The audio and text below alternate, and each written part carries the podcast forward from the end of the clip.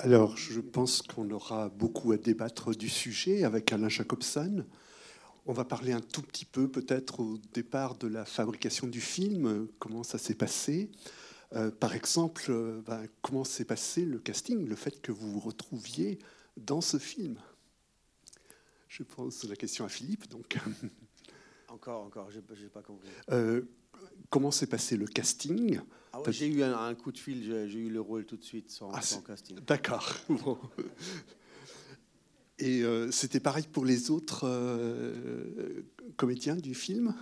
Je sais pas. J'ai lu il y a un an, un an avant le tournage, c'est tout quoi. J'ai eu le script, j'ai demandé une semaine de, pour, pour, penser si je veux le faire ou pas, et j'ai lu quoi. D'accord. Et il y a eu beaucoup de travail de préparation avant le tournage? Beaucoup, oui. oui. oui. Essayé de plonger dans cet univers négatif, aussi historique, pour comprendre les faits, la situation et les, oui, le personnage aussi. Mais j'ai vu plein de choses, documentaires sur Heydrich, mais c'était pas important pour ce film parce que c'est pas un film sur Heydrich, c'est autre chose quoi. Le personnage d'Heydrich, c'est pour moi-même, mais c'est pas le film parle pas de ça quoi. Et alors, le tournage, comment ça s'est passé? Euh, De quelle façon? Alors, je sais qu'il y a la question des lieux qui va être importante, mais aussi la, question de comment vous avez euh, découpé euh, les moments de tournage. Tout était tourné dans un studio, sauf le, début et la fin du, film, c'était sur l'endroit original. Quoi. Et le reste était dans un studio.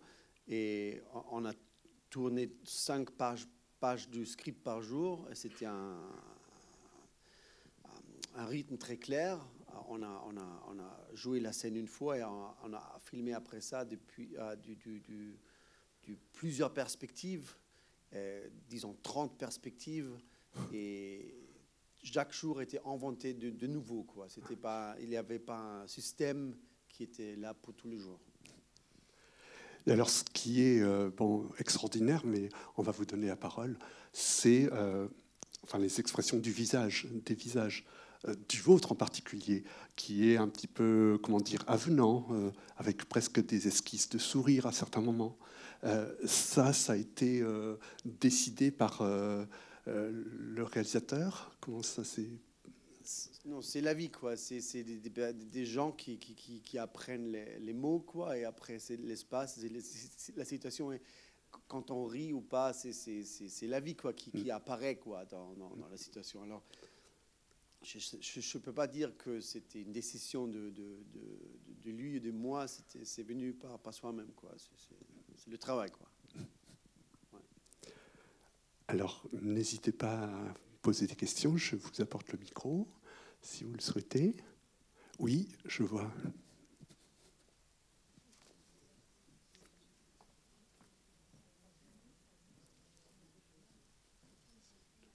Merci. Je voudrais savoir si le script a été fait d'après des archives euh, que vous avez qu'on a retrouvées sur la réelle conférence de Wannsee. Et deuxièmement, est-ce que le docteur Stuckart a subi, euh, enfin, est-ce qu'il a vécu longtemps après cette conférence? Euh, Et Freisler, il me semble très modéré, parce qu'il me semble que c'était le grand juge, procureur du Reich. Et là, je le trouve vraiment comme un doux agneau. Je trouve ça un peu curieux. Voilà, j'aurais bien d'autres questions, mais je vais pas monopoliser la parole. Euh, le film a été réalisé à partir des comptes rendus de, la conférence rédigée sous la direction d'Eichmann, que vous voyez bien, par cette jeune femme que vous voyez aussi bien. Euh, mais euh, ce compte-rendu n'est pas un compte-rendu mot pour mot de ce qui s'est dit. C'est un compte-rendu résumé des grandes idées qui a été visé par euh, Eichmann et par Edrich. Et donc, ça a fait l'objet d'une réécriture. Voilà, bien sûr. En particulier, alors, ce qui est un des points fondamentaux du film, la dernière partie, celle qui se déroule après la conférence autour du buffet très agréable où l'on discute et où il se tient des propos absolument fondamentaux. Alors cette partie-là du film n'a pas été rédigée à partir de comptes rendus, mais il a été euh, réalisé à partir de déclarations d'Eichmann bien après la guerre au moment de son procès. Vous savez qu'Eichmann a été ramené d'Argentine, jugé en Israël en 1961. Et là, on lui a posé des questions sur la conférence de Wannsee. Et là, il a dit, euh, après la conférence, autour d'un buffet, euh, on s'est réunis et les propos tenus ont été beaucoup plus libres que pendant la conférence. Ça veut dire que les propos ont été plus crus. On a parlé des choses un peu plus bon. Mais il n'empêche que pour réaliser le film, il a fallu imaginer ce qui pouvait s'être dit à ce moment-là. Et il se dit beaucoup de choses à ce moment-là, vous voyez bien. Hein. bon. Et alors, euh, une erreur fondamentale du, film, c'est que Edrich, mon, mon camarade Edrich, ici à côté, a bu un verre de cognac il s'est permis de boire un verre d'alcool en public, ce qu'il ne faisait jamais, d'après Eichmann. Et dans le film, on dit qu'il ne boit pas. C'est une raison suffisante pour dire que le film est mauvais. Hein. Non, c'est un très beau film au point de vue historique. C'est vraiment très impressionnant, moi, au point de vue historien. Du point de vue de l'historien, j'ai été vraiment cloué. Bon. Oui, il y, avait, il y avait, deux autres questions. Oui, alors c'est un sujet différent. Je voudrais savoir quelle a été l'audience et l'accueil du public en Allemagne. C'était un grand succès. D'abord, c'était diffusé à la télévision le jour même, à, les, 80 ans plus tard, après, après la date historique. Et on a eu, je sais pas, 15 millions de spectateurs. Euh, et le, film était accompagné par des documentaires et des discussions et tout ça. C'était un jour euh, national qui était important et c'était notre euh, travail de faire ce monument cinématographique pour la nation, pour se souvenir de ce jour-là.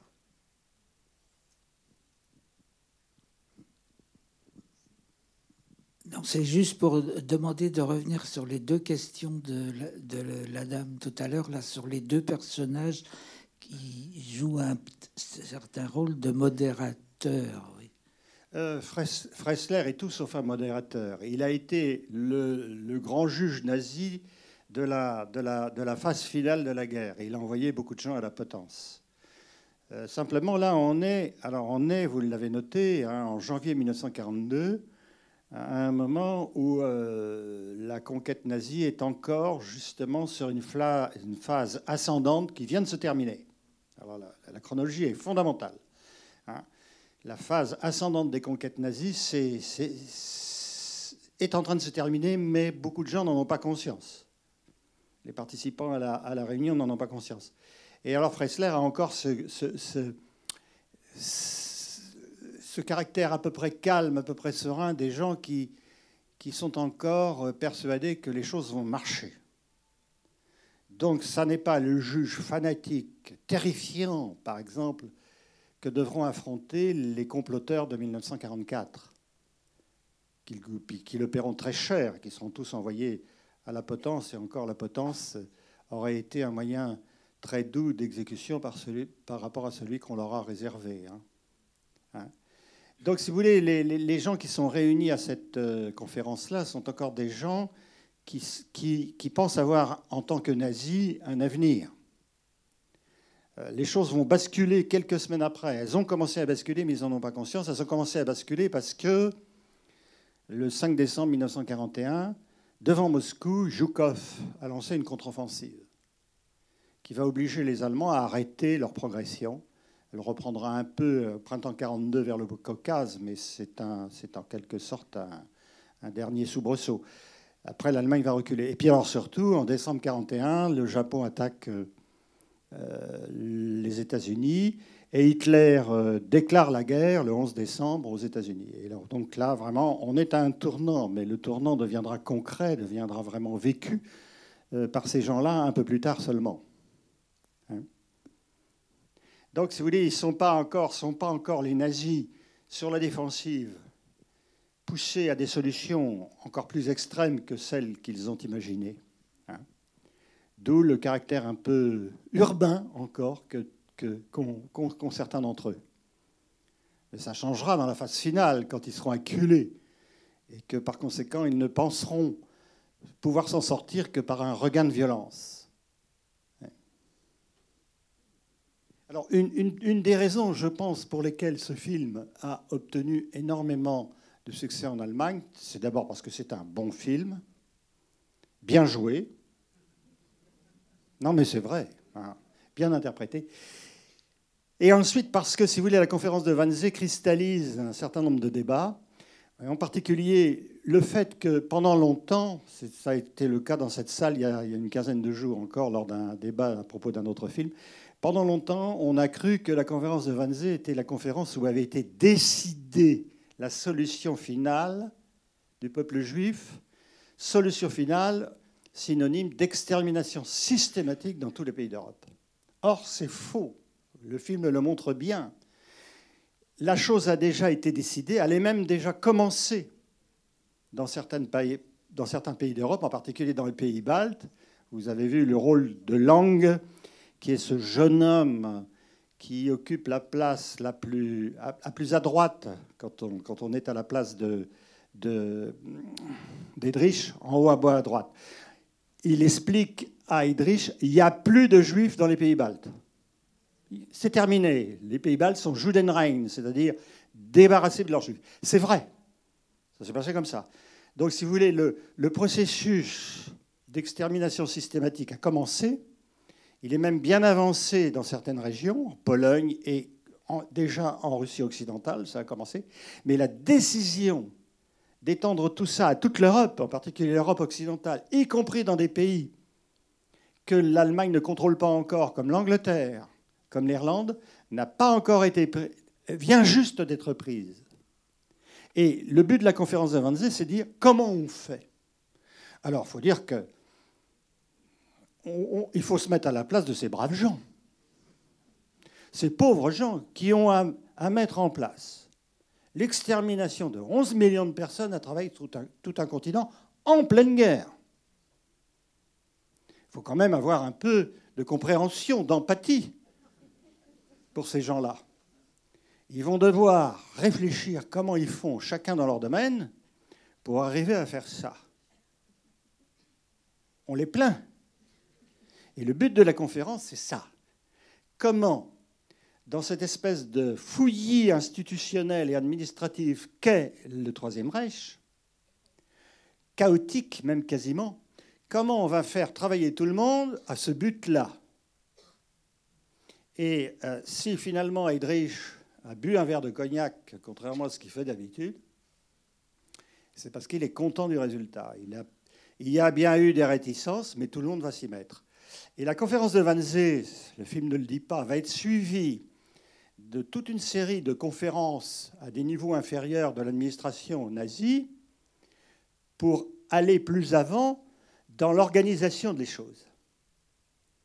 Et euh, Heydrich inondera l'administration allemande de ses comptes rendus succédant à ceux Wannsee ce qui montre bien, si vous voulez, que la conférence de Wannsee a eu énormément de conséquences dans la réalisation d'un phénomène qui avait été décidé avant la conférence de Wannsee. Le problème pour les historiens, c'est qu'on ne sait pas très bien quand a été prise la décision, par qui non plus. On est sûr qu'Hitler a joué un rôle fondamental, mais ça c'est un autre problème. Je vous en parlerai éventuellement si vous le souhaitez.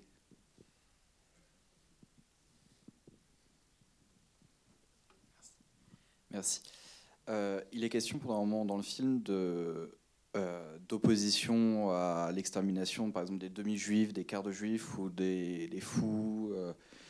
Euh, qu'est-ce que vous avez à dire d'un point de vue d'historien là-dessus, au niveau de l'Allemagne en soi, et peut-être en France aussi? Oui, alors effectivement, la conférence Wannsee, dans sa phase finale, a beaucoup parlé des, des demi-juifs et des juifs. Bon, et des quarts de juifs. Alors, où, mettons la barre Où mettons la barre Bon, c'était un vrai problème. Et comme tout dans le système nazi fonctionne de manière très administrative, très structurée, très légale à l'intérieur du point de vue du, droit nazi, parce qu'il y a un droit nazi, le droit de la race supérieure, bien sûr, ça a fait l'objet d'énormément de, de, discussions. Et vous avez vu qu'à Wannsee, et des riches reculent là-dessus. Il ne tranche pas. Tu n'as pas tranché. D'où les réunions dont je vous parlais tout à l'heure, suivantes, qui reprennent le, le- le sujet. Jusqu'où on va? Hein? Vous voyez? Bon, bien. Alors, euh, l'autre question de vous. C'est au niveau du coup des oppositions de la population qu'il y a pu avoir. Alors, d'opposition, ouais.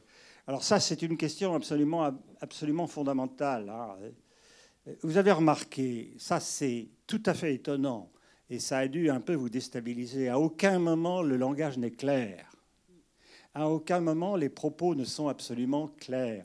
À aucun moment on dit extermination totale. On parle de déplacement de population. On parle de populations qui vont mourir d'épuisement, de faim, etc. À aucun moment on ne parle d'extermination systématique de tous les pays, de tous les juifs des pays d'Europe. Pourtant, c'est. Alors, solution finale au sens d'extermination, parce que le mot sélection finale, solution finale, faites attention à ça. Il circule depuis longtemps parmi les propos, parmi les réunions nazies. Mais il ne veut pas dire la même chose aux différentes époques. Pendant longtemps, la solution finale pour les nazis, ça a été la mise à l'écart de la société allemande d'abord, puis européenne, dans des ghettos ou ailleurs, ou alors l'expulsion au-delà des zones contrôlées par les nazis, en particulier en Russie orientale, c'est-à-dire en Sibérie, voire même à Madagascar. Ces solutions ne fonctionnent plus à partir de la date de décembre 1941. Pourquoi? Parce que les Russes résistent et parce que l'Angleterre garde la maîtrise des mers, ce qui empêche d'expédier les Juifs à Madagascar, où ils seraient morts en masse de toute manière. Donc, on ne sait plus quoi en faire. On va les exterminer. L'extermination, la solution finale au sens d'extermination systématique de toutes les populations, est le résultat d'une évolution de la guerre et de l'impossibilité des nazis de traiter la question comme ils l'avaient envisagé avant. De toute façon, ils étaient sûrs qu'ils leur voulaient beaucoup de mal et qu'il en survivrait très peu. De toute façon, dans tous les cas de figure, les Juifs étaient promis à disparaître. Mais disparaître par l'exclusion, par la marginalisation, par la faim. Là, ça n'est plus possible, il y en a trop. Il y en a trop. Quand on met la main sur l'Union soviétique, on met, y compris l'Ukraine, hein, on met la main sur 2 à 3 millions de juifs. Qu'est-ce qu'on va en faire? Vous imaginez, en pleine guerre. Donc on va commencer à les tuer le long des fosses, dès le début. Et puis ensuite, il faudra prendre la décision, et Hitler le fera, mais on ne sait pas très bien quand et comment, de les tuer dans des structures construites spécifiquement pour ça, les camps d'extermination. Euh, alors, alors, pourquoi est-ce qu'on on emploie un langage codé dans ces réunions-là? Parce que dire publiquement, même en Allemagne où l'antisémitisme est bien développé, mais pas plus qu'ailleurs, hein, pas beaucoup plus qu'ailleurs, pas se faire d'illusions, dire clairement, partout, publiquement, qu'on va tuer tout le monde, ça ne passe pas, ça risque de ne pas passer. Et le langage codé est destiné à faire passer les choses. Et comme pour mieux maîtriser l'usage de, ce, langage codé, on continue de l'utiliser dans l'entre-soi. Quand on est entre nazis, on continue à utiliser ce langage codé pour ne pas qu'il prenne le risque de déborder publiquement s'il est plus clair. Et Edrich, à cette réunion, avait peur, même à l'intérieur de cette réunion, de, voir des gens s'opposer, ce qui a été en partie le cas de la part de Lange, enfin pas de Lange, je ne sais plus comment il s'appelle, Krenzinger, qui était très au courant de ce qui se passait, qui savait très bien ce qui se passait, et qui à la fin, dans cette réunion informelle, auquel, à mon avis, on lui prête plus de propos qu'il n'a réellement tenus, il a dit attention, on est en train de faire quelque chose qui va laisser des traces. Parce qu'on n'extermine pas des millions de gens sans que quelque part la psychologie des criminels, le comportement des criminels, la personnalité des criminels en soit influencée.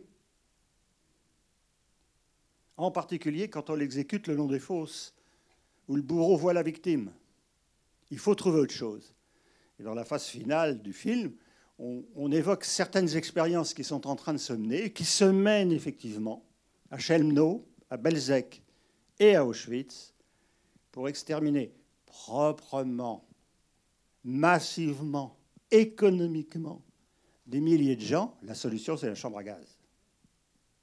Dans la chambre à gaz, vous faites rentrer, dans les deux grandes chambres à gaz d'Auschwitz, le bunker 2 et le bunker 3, vous faites rentrer 2000 personnes, vous fermez les portes, vous distribuez du cyclone et 20 minutes après, il n'y a pas de survivants. La chambre à gaz fonctionne 2, 3, 4 fois par jour. 4 fois, c'est beaucoup. Le bourreau ne voit pas sa victime. On fait sortir les corps par des déportés juifs. On les brûle. C'est réglé. C'est beaucoup plus confortable pour le bourreau que l'exécution de des fosses, surtout quand il s'agit de vieillards, de femmes ou d'enfants.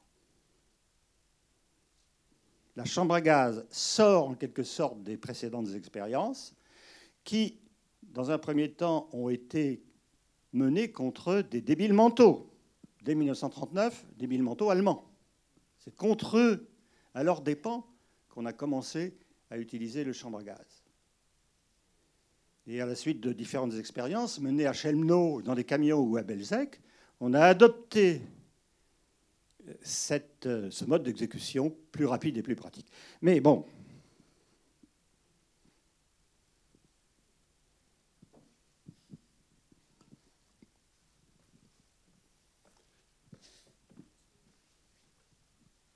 Oui, euh, moi ce qui m'a frappé dans ce film, c'est qu'on est manifestement entre gens de bonne compagnie.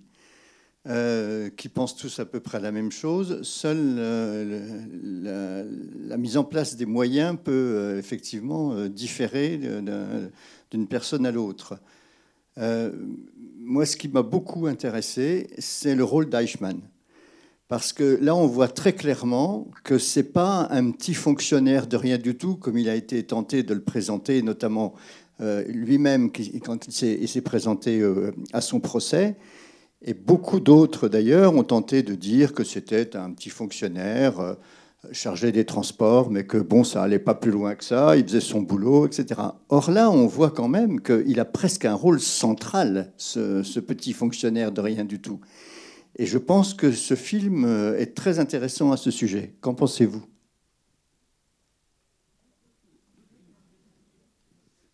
Oui, vous avez tout à fait raison. Bon, Eichmann, très clairement, a très bien assuré sa défense, ça n'a pas suffi à, lui sauver la mise. Il, est un des rouages absolument euh, essentiels de, la chose. C'est un technicien. D'ailleurs, tout, la plupart des personnes participant à cette conférence sont fondamentalement des techniciens. Ce ne sont pas des nazis du premier rang. Vous n'avez là ni Göring, ni Himmler, ni Goebbels ni Hitler, bien sûr. Vous avez simplement des techniciens qui sont des spécialistes dans leur domaine et que l'on doit réunir et faire travailler ensemble pour que la chose marche. Mais vous vous rendez compte Exterminer 11 millions de personnes à l'échelle d'un continent. Vous vous rendez compte En pleine guerre. Il faut des gens extrêmement compétents et il faut un État moderne. C'est-à-dire que ça, c'est inenvisageable dans un État traditionnel prémoderne. Il faut des routes, des voies de chemin de fer. Un des obstacles, c'est d'ailleurs le transport, d'où le rôle de ceux qui parlent des transports. Et donc, Eichmann, c'est un technicien des transports, c'est un technicien, c'est un. Et, et, et, Edrich aussi, ce sont, des, ce sont des organisateurs, ce sont des gens qui savent faire fonctionner une administration. Et j'ai envie de demander à Philippe pourquoi Edrich est toujours, paraît si sympathique et toujours aussi gentil. On en a parlé tout à l'heure, tu te souviens Il essaie de harmoniser cette conférence. Quoi. Il, il essaie de, de, gagner ses, ses ennemis-là dans, dans, dans, la chose. Il essaie d'être le chef avec des moyens très souples et très minces. Quoi. Ouais il ne râle jamais, il ne s'en prend jamais à ceux qui s'opposent à lui, parce qu'il sait qu'il a besoin de ces gens-là. Hein? Donc il, a, pour but de les faire travailler ensemble. Et s'il boit ce verre de cognac, c'est parce qu'il y a réussi. Hein? Donc, si vous voulez, c'est une conférence organisationnelle extrêmement euh, importante. Tout se joue là, après la décision prise. Hein? Je n'ai qu'un regret à propos du film, c'est qu'on ne nous dise pas à la fin, très brièvement, ce que sont devenus chacun des intervenants. On le sait pour Heydrich et Eichmann et les autres. Vous voulez intervenir là-dessus? Il y a eu un film dans les années 70-80 où à la fin, je crois qu'Heinrich prend un verre de cognac et euh, je crois qu'à la fin, justement, ils écrit à chacun des participants. Attendez. Bon. Alors, je crois, il y a un film des années 70-80 qui, qui est la même chose que ça. Je ne sais plus le titre, mais il est à la médiathèque d'Angers, je l'ai vu là-bas. Avec cet, ac- cet acteur anglais, là, comment il s'appelle? Oui, qui joue dans Abbey, Abbey Road, Abbey, euh, Downton Abbey, Abbey. Il joue dedans. Oui, Ouais, vous l'avez vu aussi. Et, et puis, Downton euh, Abbey, oui. et euh, non, mais le film dont je parle peut-être. oui. Et donc à à la fin, il y a tous les mecs, ils s'en vont en voiture, pareil, ça m'avait choqué. Et comme là, mais la première fois avec le vieux film plus quand même. Mais, et euh, sont, est, est écrit, décrit tout ce qui leur arrive à chacun des, des, des- des acteurs de- Alors, oui. de l'histoire. Et euh, donc là, si vous voulez regarder le film, vous le saurez. La, plupart d'entre eux, enfin, ils, ont eu des destins extrêmement différents. On connaît celui de Hedrich, qui a été exécuté par euh, la résistance euh, tchèque euh, à Prague deux mois plus tard. Oui. Et, alors, non, mais c'est extrêmement important cette exécution de Hedrich parce que, si vous voulez, ça radicalise encore Hitler sur cette question-là. Et ce qu'on a appelé l'opération Reinhardt, qui a été appelée comme ça d'ailleurs euh, tardivement, ben, c'est l'exécution systématique de tous les juifs de Pologne à la suite de, la, de la mort d'Edrich, qu'Hitler appréciait beaucoup. Hein. Donc ça jouera un rôle important, la mort d'Edrich. Euh, alors, ce qu'ils deviennent, leur destin, leur destin est extrêmement différent et, dépend des circonstances de la guerre. Ils n'ont jamais été inquiétés, sauf Eichmann tardivement, pour leur participation à la conférence de Wannsee. Et à Nuremberg, où on juge les grands criminels de guerre nazis, il n'est pratiquement pas question de la conférence. Ouais. Donc ils n'ont pas été inquiétés pour cette participation à leur conférence, la plupart d'entre eux. Ceux qui ont été arrêtés et condamnés l'ont été pour d'autres raisons. En particulier Lang, par exemple, à droite, là, le, gars qui était en- dans les pays baltes, hein, qui terminera là, sa réunion au bordel. Hein, vous avez remarqué à la fin. hein. Bon. Eh bien, eh bien, Lang sera effectivement inquiété pour, pour avoir euh, coordonné ou participé à l'exécution des Juifs estoniens, lituaniens et lettoniens. Vous remarquez qu'il a été félicité au début de la réunion lors d'une. Alors, lors d'une entrevue dont on n'est pas sûr qu'elle ait eu lieu. Ça, je crois que ça a été rajouté, non? Quand tu les reçois gentiment, ces braves gens-là, dans ton bureau, hein, tu te souviens? Bien sûr, je- Bien sûr, bien sûr, évidemment. On l'a, on le tient là. hein. Euh, euh, euh, je suis pas sûr que cette réunion ait eu lieu. Peut-être qu'elle a eu lieu, je ne sais pas. Je crois pas. Je pense qu'on est la trace. Mais Lang lui dit euh, dans les pays baltes, c'est Judenrein, on est tranquille, il n'y a plus de juifs. Bravo, c'est ce qu'il faut faire ailleurs. C'est le modèle. Et effectivement, le génocide systématique, il a commencé dès juin 1941, au moment de l'invasion de l'Union soviétique, dont faisaient partie à ce moment-là les pays baltes. Et alors, il y a tellement de juifs qu'on les fusille dans les forêts, dans les bois, un peu partout, à Ponary, à côté de Vilnius. Euh, et alors, comme en plus de ça, on commence à expulser les juifs d'Allemagne vers l'Est, pour les, pour les, c'est ce que je vous disais tout à l'heure, pour les mettre à part, pour les, pour les marginaliser. On commence à les expulser dans les pays baltes. Alors les nazis voient arriver des convois entiers de juifs allemands, alors qu'ils en ont déjà plein sur les bras, ils ne savent pas quoi en faire, ben, on va faire de la place. Donc on fusille les juifs locaux, puis comme on continue à en, arriver, on fusille les juifs qui arrivent d'Allemagne. Et, c'est ainsi que petit, à petit, par étapes successives, si vous voulez, l'idée d'exterminer systématiquement tout le monde se, met en branle, si vous voulez. Et- et donc on va le faire au niveau de toute l'Europe. Je pense que Dominique, tu voulais parler. Non, c'était une question sur le réalisateur. Je ne connais absolument pas, et donc je voulais savoir qui c'est et s'il a fait d'autres films. Voilà. Il vient de l'Allemagne de l'Est. Son père, il était un acteur très connu. Il a à peu près 80 à 73, 75 ans. Il est très connu pour son œuvre de films euh, de télévision. Et oui, c'est ça. C'est un homme très calme, très bien très cultivé. Il était comme un chef d'orchestre pour nous, qui a vraiment très bien dirigé les voix et la situation. Alors c'est un homme très calme, il, il, il hurle jamais, il, il, il, parle avec un- une voix très basse. Alors pour moi c'était une très belle expérience parce que normalement on a des, gens nerveux dans cette position. Et là il était un homme très calme, très, comme un capitaine sur un grand bateau qui est vraiment très sage, qui connaît les chemins. Bonsoir, je suis en haut. Euh, je voulais d'abord vous remercier euh, de votre présence et vous féliciter pour euh, le français remarquable avec lequel vous nous parlez ce soir, ce qui est très agréable. Je voulais vous poser une question sur les comédiens. Euh, J'ai été très impressionnée par votre collègue, je viens de chercher son nom, euh, Jakob Die- Dill, qui joue le rôle de Müller, Heinrich Müller.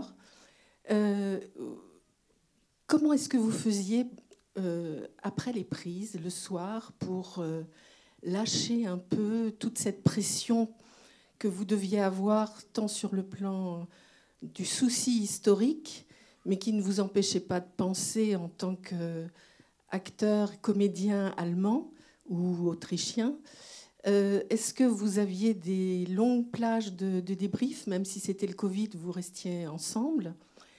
Et puis, je voudrais revenir sur le succès que vous avez évoqué lors de la présentation du film à la télévision.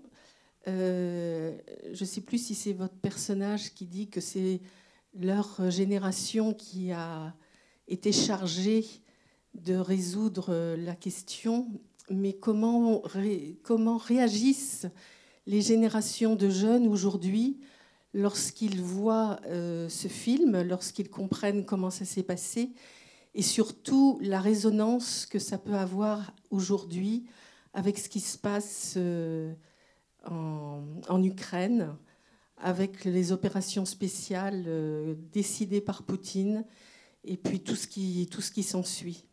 Voilà, je vous remercie.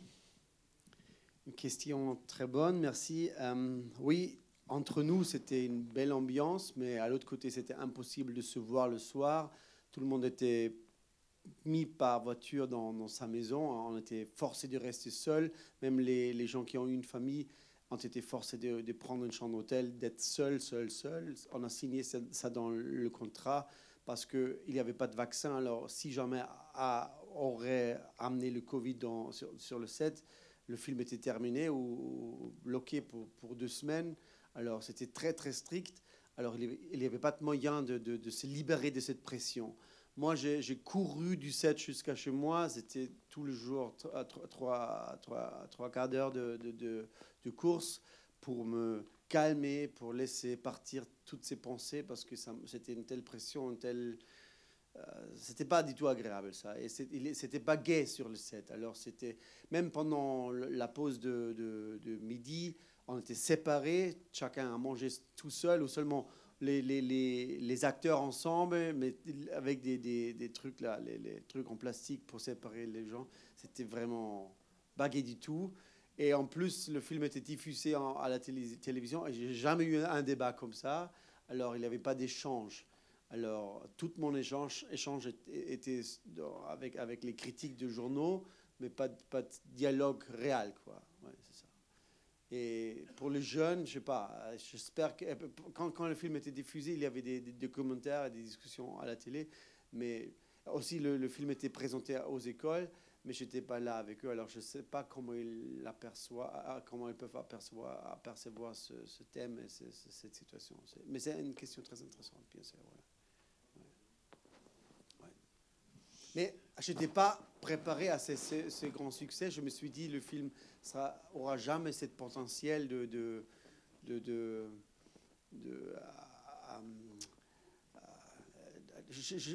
le film est vendu dans 100 pays. Alors, il a- on, a une telle réaction. On a, eu plein de spectateurs. Je ne me suis pas du tout attendu à ça. Je pensais que ça serait plutôt un film qui, reste un peu caché dans les chaînes historiques ou je sais pas dans, dans les dans, pour- un public spécial mais au contraire c'était un film qui a vraiment touché toute la nation. C'était vraiment un grand succès. C'était euh, étonnant vraiment pour moi. Parce que c'est un film compliqué. C'est pas c'est pas simple. C'est pas ça, ça- ça- il n'y a pas d'action, c'est que la parole, c'est que de- de- des hommes, quoi. C'est- dur, quoi. C'est c'est un film très, très dur. Et,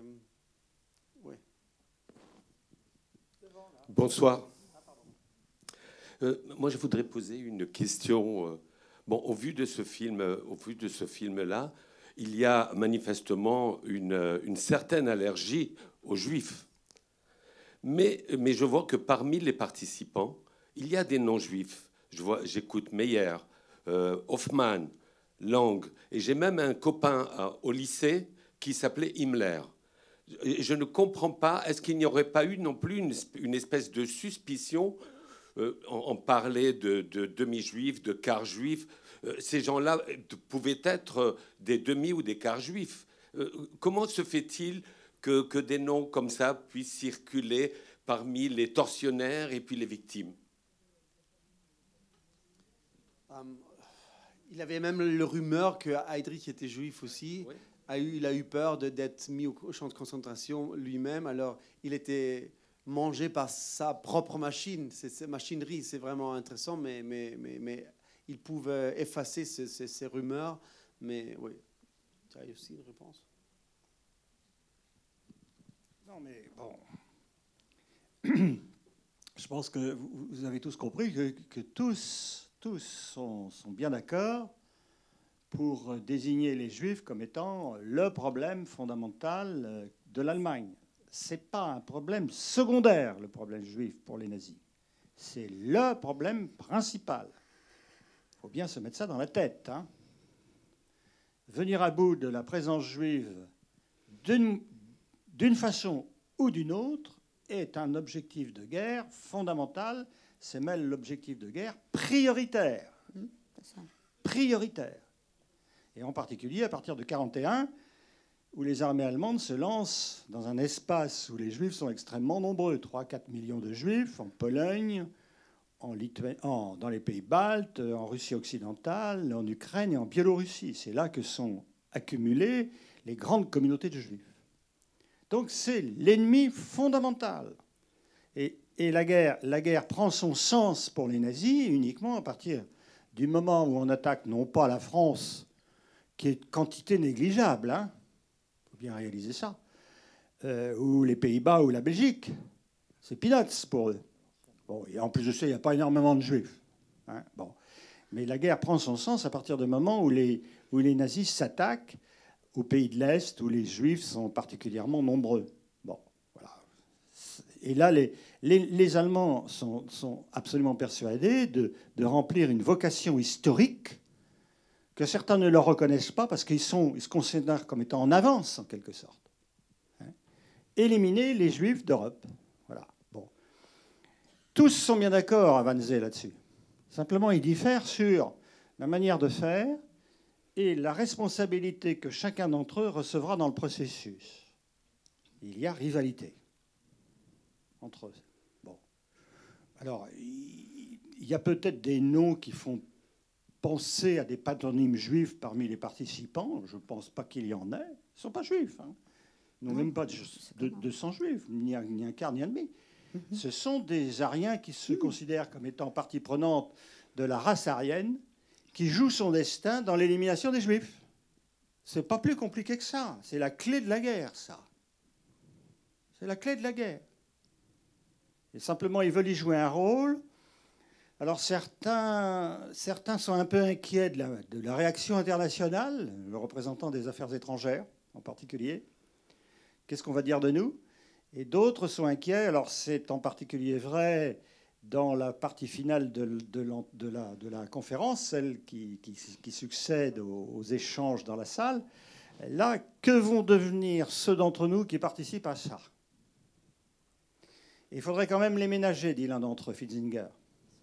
Il faudrait les ménager parce que vraiment, exécuter des centaines de gens le long des fosses, ça peut laisser des traces. La chambre à gaz permettra de régler ce problème-là, espère-t-il. Voilà. Euh, la, logique de la chose. Hein. Pardon Ils sont. Non, madame. Non, ils ne sont pas conscients du mal qu'ils font. Non, non, ils, ils ne sont pas conscients du mal qu'ils font. Ils sont absolument. C'est ça qu'il faut comprendre. Si on ne comprend pas ça, on passe à côté. Ils sont absolument persuadés d'être dans le sens de l'histoire et en avance sur l'histoire. Exterminer les juifs, c'est la clé de la libération du monde pour eux. Mais pour quelle raison? Alors, bon, vous, me renvoyez aux causes fondamentales de l'antisémitisme. Vous n'allez pas m'obliger à vous garder jusqu'à demain matin. Hein? Vous savez bien que l'antisémitisme est un phénomène structurel. On n'en viendra jamais à bout. Il est structurel dans les sociétés occidentales et non occidentales. Il prend des visages sans cesse renouvelés. Il en a un nouveau maintenant. Il en aura toujours un. Simplement, c'est qu'on peut espérer qu'à la vision de films comme celui que nous ont offert euh, les réalisateurs et les acteurs de ce film, il y ait de plus en plus de gens pour freiner quand ça se déclenche. Vous n'éradiquerez pas l'antisémitisme, ça sert tellement facilement. C'est tellement pratique. Simplement, ce que vous pouvez espérer, c'est former des gens qui freineront quand ça deviendra insupportable. Pas éradiquer, vous n'éradiquerez pas l'antisémitisme. Il ne faut pas se faire d'illusions. Ça sert trop facilement un tas de gens. Ça prend un visage différent suivant les pays, suivant les époques. Simplement, il faut faire en sorte que chacun d'entre nous individuellement soyons en, situation de lutter contre, si un jour, si un jour, de même contre toute autre forme de, de racisme d'ailleurs. C'est à ça que servent ces films-là. Oui, je voulais juste euh, insister, c'est à la fois une réflexion et une question, euh, sur euh, l'énormité que constitue l'appellation de guerre des Juifs. C'est-à-dire il y a une inversion de la réalité complète, qui n'est pas extraordinaire dans les conflits d'ailleurs, mais qui est frappante. C'est la guerre des Juifs, c'est la guerre voulue par les Juifs, c'est la guerre menée par les Juifs. Et je voulais savoir si, dans l'opinion allemande banale, c'était quelque chose de très partagé ou si c'était euh, surtout dans, dans, la, dans, la classe la plus nazifiée euh, de l'Allemagne.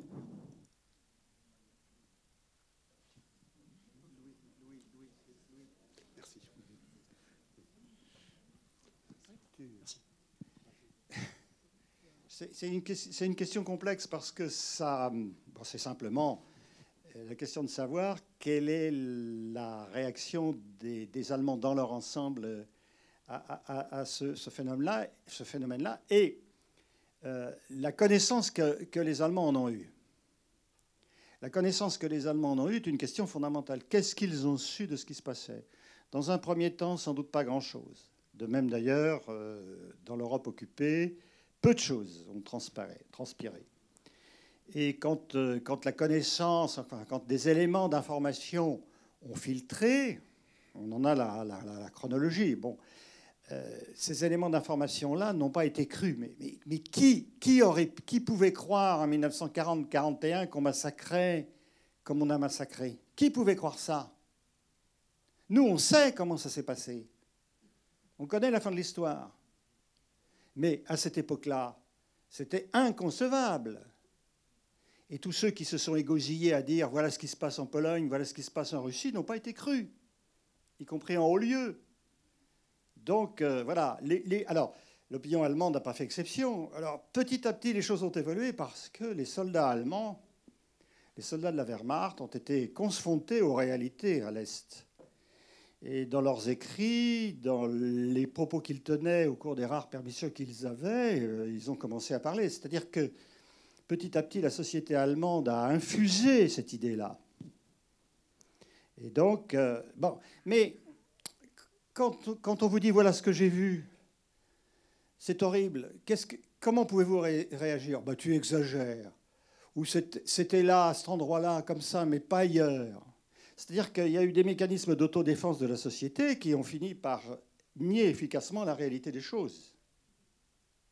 Et quand cette réalité des choses a devenu, et fini par devenir extrêmement importante, a fini par l'emporter, l'opinion allemande s'est dit, enfin, je résume, hein, il y a eu des exceptions, mais nous ne pouvons pas, dans l'état où nous sommes, dans le drame où nous sommes engagés, sans trahir notre pays, dénoncer ce qui se passe. Sans compter que l'Allemagne est tapissée de bombes par les Alliés et que le régime nazi dénonce ces tapis de bombes qui tombent sur l'Allemagne, les villes allemandes, en disant c'est les juifs américains, c'est les juifs anglais qui nous font bombarder. Qui nous font bombarder. Alors, euh, ajouter à cela, ça vient sur un, antisémitisme traditionnel qui n'est pas pire en Allemagne qu'ailleurs, mais qui, qui est d'autant plus efficace que le patriotisme à l'allemande, c'est quand même, ça consiste quand même à dire quand, le, quand la patrie est attaquée et menacée, euh, on ferme les yeux sur tout ce qui peut se passer. On accepte. Je vous, je vous renvoie aux travaux de Christopher Browning sur cette question-là, ou de Peter Longerich, hein, qui a bien montré comment l'opinion allemande se, se défend hein, contre ce qui se passe en trouvant de bonnes raisons, non pas de nier ce qui se passe, mais de renvoyer à après la guerre les questions qu'on peut poser. On ne trahit pas son pays en posant des questions gênantes. Surtout quand il est en difficulté. Et d'autant plus que le Gestapo, les SS sont là pour prendre à n'importe quel réverbère toutes les personnes qui, qui parlent un peu trop, qui râlent un peu trop. Hein, c'est un régime totalitaire, je vous le rappelle. Je ne sais pas si j'ai répondu à ta question, Cécile. Alors, l'inversion de la réalité, oui. bon. Euh, la lutte contre le judéo-bolchevisme, qui n'est pas une idée spécifiquement nazie, mais qui, existe particulièrement dans l'Allemagne nazie, euh, c'est bien sûr un moyen de renvoyer aux juifs les responsabilités de la guerre. Et euh, cette, cette, cette, accusation lancée contre le judéo-bolchevisme responsable de la guerre, il marche en Allemagne et il marche, il marche aussi en France. Hein. il, marche, aussi, en Ukraine. C'est-à-dire que si la guerre a éclaté, c'est de la faute des Juifs. Et ça, euh, au moment de la guerre d'Espagne en France, au moment du Front populaire, c'est une idée qui n'est pas dominante, mais c'est une idée que l'on entend et qui court. Alors ça, c'est le meilleur moyen de, de justifier un crime, c'est de renvoyer à celui qu'on assassine la responsabilité que vous devriez vous-même assumer.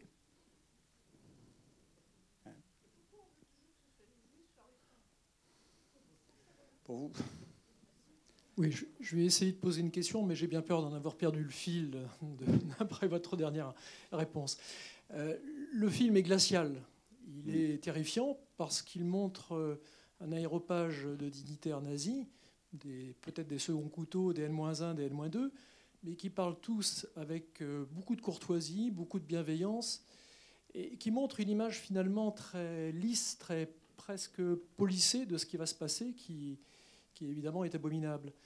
Euh, N'avez-vous pas peur que ce film projeté aujourd'hui, euh, vu par des personnes qui n'ont pas forcément euh, tout le contexte historique de ce qu'est la Seconde Guerre mondiale, bien qu'on en parle encore beaucoup, ne puisse pas laisser apparaître finalement une image de, Monsieur Tout le Monde à ces, sinistres personnages. Est-ce que la société allemande, les 15 millions d'Allemands qui ont vu ce film à sa sortie, euh, est-ce qu'ils ont eu le ressentiment de, de, ce, de, ce qui s'était noué dans cette euh, réunion? Euh, Ou est-ce qu'ils ont vu finalement une scène qu'on pourrait qualifier de, pas d'anecdotique, mais une scène retirée un peu de, son contexte Je ne sais pas si je suis très clair. Bon, j'espère. En tout cas, le film, pour moi, est glaçant. Il est terrifiant. de voir justement cette, ce, côté anodin, ce côté monsieur tout le monde. on est bien loin de la nuit des, longs couteaux. Tout cela se fait de manière très, très froide, très calculée, très, logistique. on est vraiment dans l'optimisation d'un dispositif euh, c'est abominable. N'oubliez pas ma question quand même.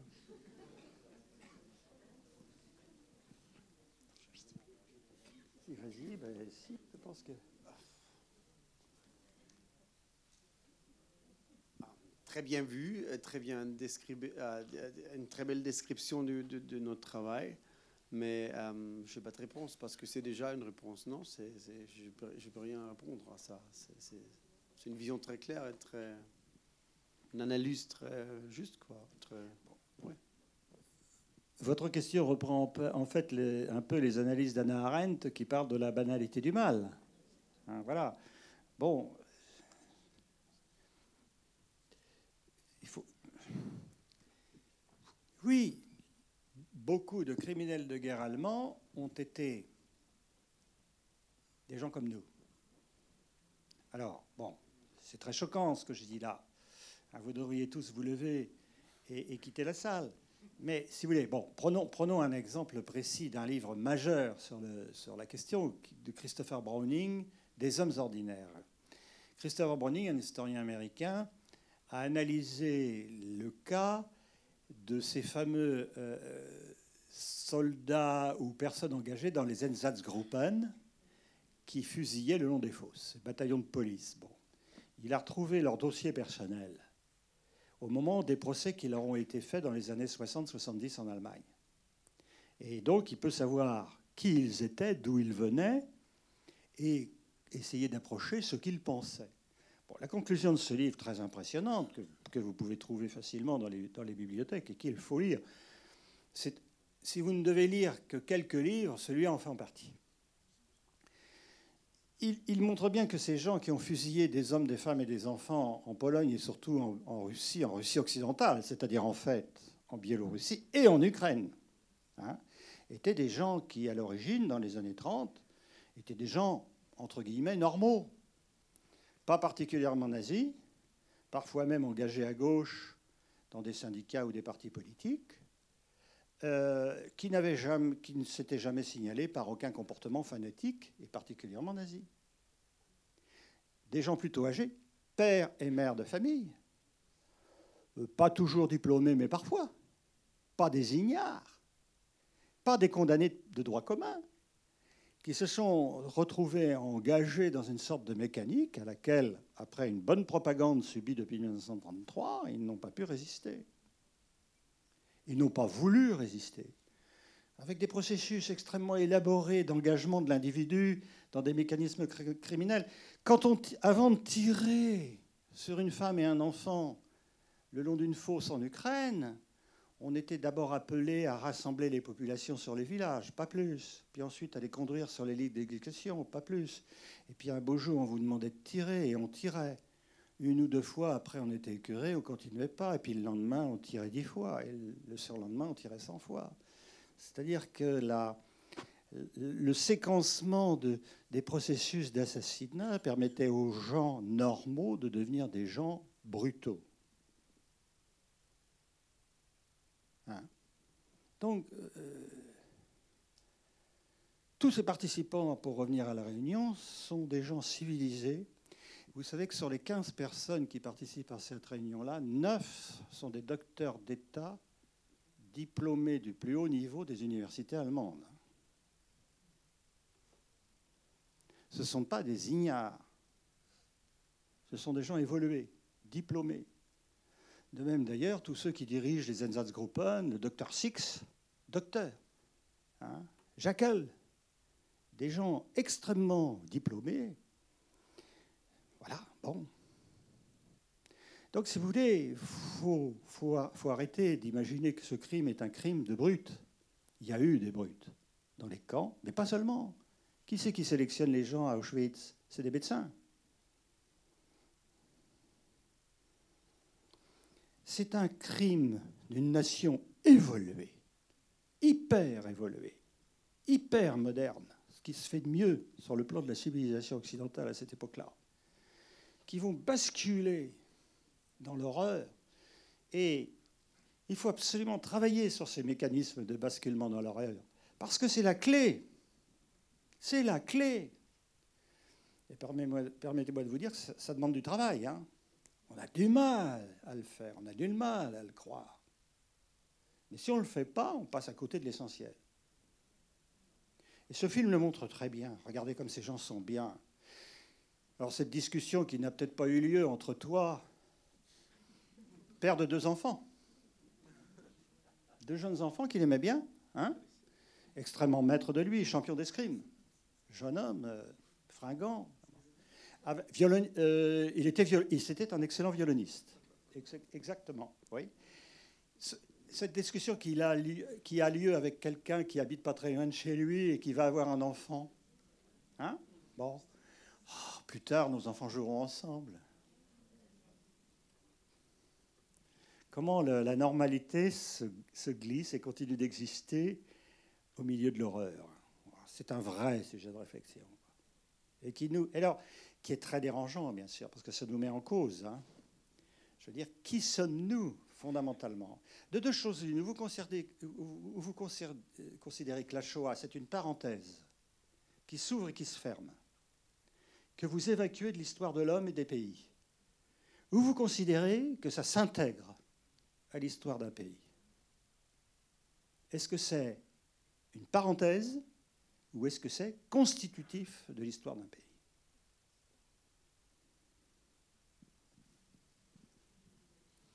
Bonne nuit.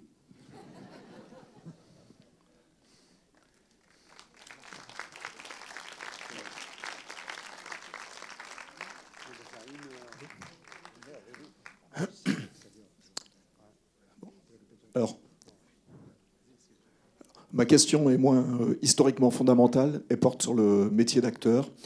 Euh, je me souviens d'avoir vu, euh, je crois que c'est au début des années 2000, même si j'en garde un, souvenir très vague, euh, un téléfilm produit par la télévision britannique qui était Conspiracy ou La conspiration avec Ed Rich. Même thème, oui. oui. Et, ma question est de savoir, est-ce que vous l'avez vu pour vous en inspirer ou pour vous en démarquer, ou est-ce qu'au contraire, vous êtes interdit de le visionner pour repartir à zéro, en fait, en tant qu'acteur? Moi, je l'ai vu, mais je l'ai effacé dans ma tête pour être pur, pour être libre pour ce travail. Je l'ai dans ma tête, mais j'ai effacé pour, pour ce, travail. Aussi, également, l'autre film, il y a un autre film d'Allemagne qui été tourné il y a 40 ans, qui est aussi sur YouTube. Euh, la même situation. Euh, oui, je, me suis dit, qu'est-ce qu'on va, qu'est-ce va, qu'est-ce va changer dans notre film en, voyant ce film? Et c'est film avec une autre atmosphère, une autre, un autre style de, de film. C'est vraiment, ça vaut le coup de le regarder. Vous trouvez ça sur YouTube euh, avec Vanzé tout de suite. Alors il a 40 ans, c'est les vedettes de, de ce temps-là. Et c'est, oui, il a trois films Conspiracy, Vanzé 1 et un autre film. on peut faire une comparaison. Mais j'ai pas, j'ai effacé pour, pour être pur pour ce travail, pour être libre. Bonsoir.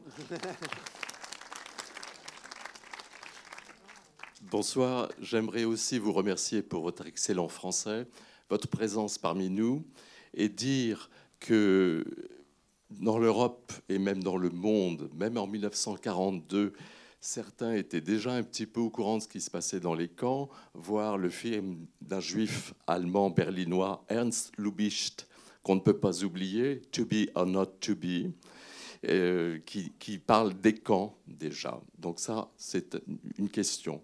La deuxième chose, c'est que j'ai eu l'occasion de voyager pas mal en Allemagne et de travailler avec de jeunes Allemands qui ont une grande conscience de ce qu'il s'est passé contrairement aux jeunes Français qui, des fois, sont très hésitants sur leur propre passé, enfin le passé de leurs parents et grands-parents. Et ça m'a absolument euh, subjugué, ce travail qu'a fait l'Allemagne entière depuis la réunification, entière, c'est non à l'est comme à l'ouest, sur ce travail de mémoire. Il y a des tas de monuments dans les rues de Berlin qui euh, signifie précisément qu'il s'est passé telle chose à tel endroit. Je pense qu'on n'en dit hélas pas autant dans nos propres villes, notamment sur la collaboration. Euh, troisième chose, c'est vraiment le travail d'acteur extraordinaire que vous faites parce que pour réussir à dissocier ce que l'on est en tant qu'homme et ce que l'on doit euh, exprimer en tant qu'acteur, et rentrer chez soi, oui, quelques kilomètres de course étaient certainement nécessaires pour faire la coupure. Donc un grand merci à vous. Merci.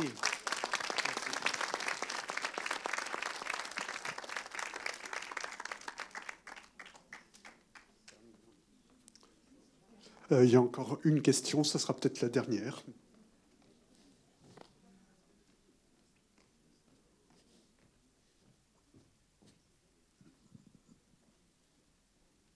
Merci. Euh, ma question sera pour vous, Monsieur Schmer. Euh, je me suis toujours posé la question pendant très longtemps dans le cinéma allemand en général. Qu'est-ce que ça fait pour un téléspectateur allemand de se voir affublé du rôle du méchants dans la culture populaire, à la télévision, au cinéma, etc. Euh, est-ce qu'ils acceptent cette mémoire? Ça revient un peu à ce qui a été dit précédemment. Ou est-ce qu'il y a une forme de... de... Non euh, Ras-le-bol euh, de, voir toujours les films historiques euh, sur l'Allemagne se passer pendant cette période, ou au moins sur toile de fond de cette période. Et est-ce qu'il y a aussi une accélération de ces productions euh, sur la guerre, peut-être en lien avec la, disparition des derniers témoins, etc. C'est une question très ouverte, hein. c'est très subjectif ce que je vous demande. Oui, c'est une très bonne question parce qu'il y en a autant de, des films sur, sur ce, ce, ce sujet et je me suis vraiment demandé la question euh, si ça vaut le coup de faire un film comme ça. Mais en voyant la qualité du metteur en scène, la, qualité de, la production et les, collègues et tout ça, je me suis dit il faut faire ce film parce que ça sera vraiment, ça, ça vaut vraiment le coup. Et, c'était une aventure spéciale pour moi, une aventure physique, une aventure euh, pour ma tête, une aventure historique. En, à la fin, il y a un, film très très bon. Euh, il y a 100 pays qui ont acheté le film. Alors, je, suis rentré dans un univers que je ne me suis pas du tout attendu. Alors, c'était une bonne décision de le faire. Mais au départ, j'ai eu des doutes, bien sûr, parce que je n'ai vu pas vraiment l'idée de faire un autre film sur la guerre, un autre film avec des soldats, avec un autre film avec des Allemands en uniforme. C'est une question qui se pose bien sûr au départ.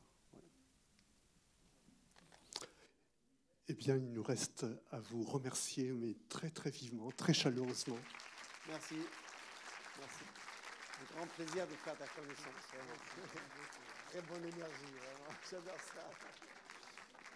Merci Alain pour tous ces éclairages, vraiment. Merci à Philippe qui va pouvoir redevenir Philippe. Et euh, vraiment, parce que, alors moi, c'est un film qui m'a beaucoup touché pour ce travail sur le langage. Et vraiment, merci beaucoup pour euh, avoir été présent à ce débat. Merci à vous.